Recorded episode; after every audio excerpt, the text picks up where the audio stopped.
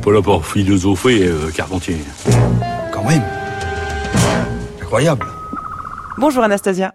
Bonjour Adèle, bonjour tout le monde. De quoi nous parlez-vous aujourd'hui? Aujourd'hui, j'aimerais vous parler de Charles Aznavour, qui nous a quittés il y a maintenant une semaine.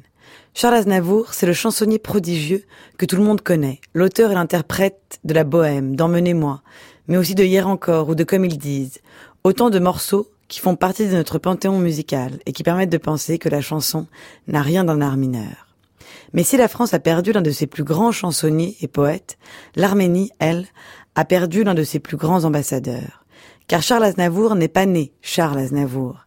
Il est né Chanour Varinag Aznavourian, fils de Mamigon Aznavourian et Knar Bagdassarian, qui ont fui le génocide perpétré contre les Arméniens par les jeunes Turcs entre 1915 et 1916.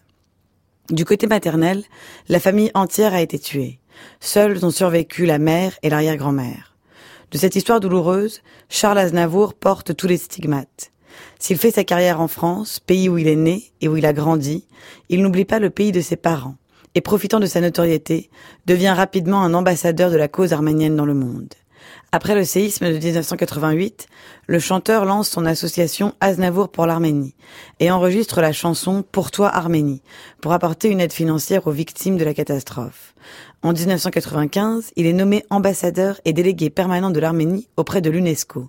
Il devient également membre du conseil d'administration international de Armenia Fund, qui verse des millions de dollars d'aide humanitaire et d'aide au développement à Yerevan.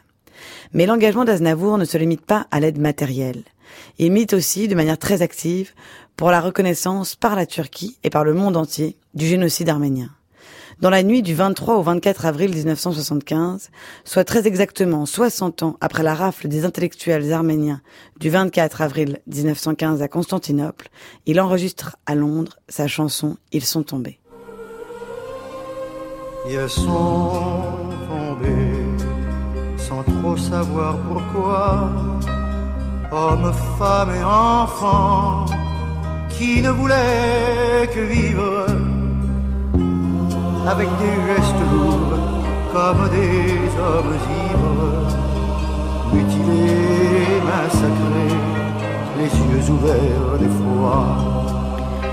En 2002, il tient le rôle principal dans le film Ararat d'Atom Egoyan, qui, à travers l'histoire d'une famille arménienne en exil, traite des difficultés de reconstituer une mémoire collective sur fond de négationnisme. Dans le film, on entend Charles Aznavour dire All my life, I promised to tell our story. How we suffered. And now we are making this film. Toute ma vie, j'ai voulu filmer notre histoire, notre souffrance. Maintenant, nous faisons ce film. Toute sa vie, donc, Charles Aznavour aura œuvré à faire sortir de l'oubli plus d'un million d'Arméniens, représentant les deux tiers de la population arménienne de l'époque, massacrés sur ordre du comité Union et Progrès, composé du triumvirat d'officiers Talat Pacha, Enver Pacha et Djemal Pacha, qui dirigeaient alors l'Empire ottoman. Talat Pacha, c'est l'homme qui aurait donné l'ordre, tuer tous les hommes, femmes et enfants arméniens sans exception. Ayant eu le temps de s'enfuir en Allemagne après la défaite de l'Empire ottoman, il est condamné à mort par contumace en 1919 par la cour martiale de Constantinople.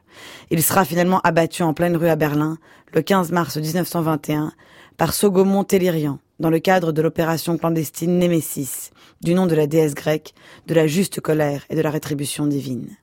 C'est le procès de Tellurian qui inspirera au jeune Raphaël Lemkin le concept de génocide, qui deviendra par la suite une des pierres angulaires du nouveau droit pénal international.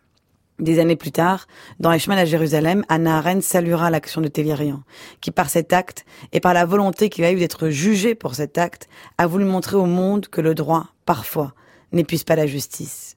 Aujourd'hui encore, la reconnaissance du génocide arménien ne fait pas consensus. Seuls 27 pays dans le monde l'ont officiellement reconnu à ce jour.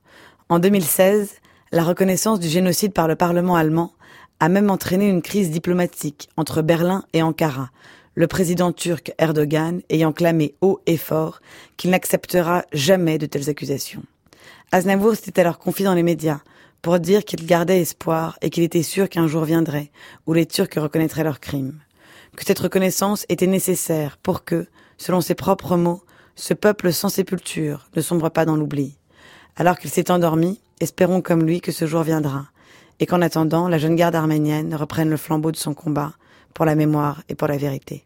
Merci beaucoup Anastasia Colosimo. Votre chronique est à réécouter en ligne sur le site du journal de la philo.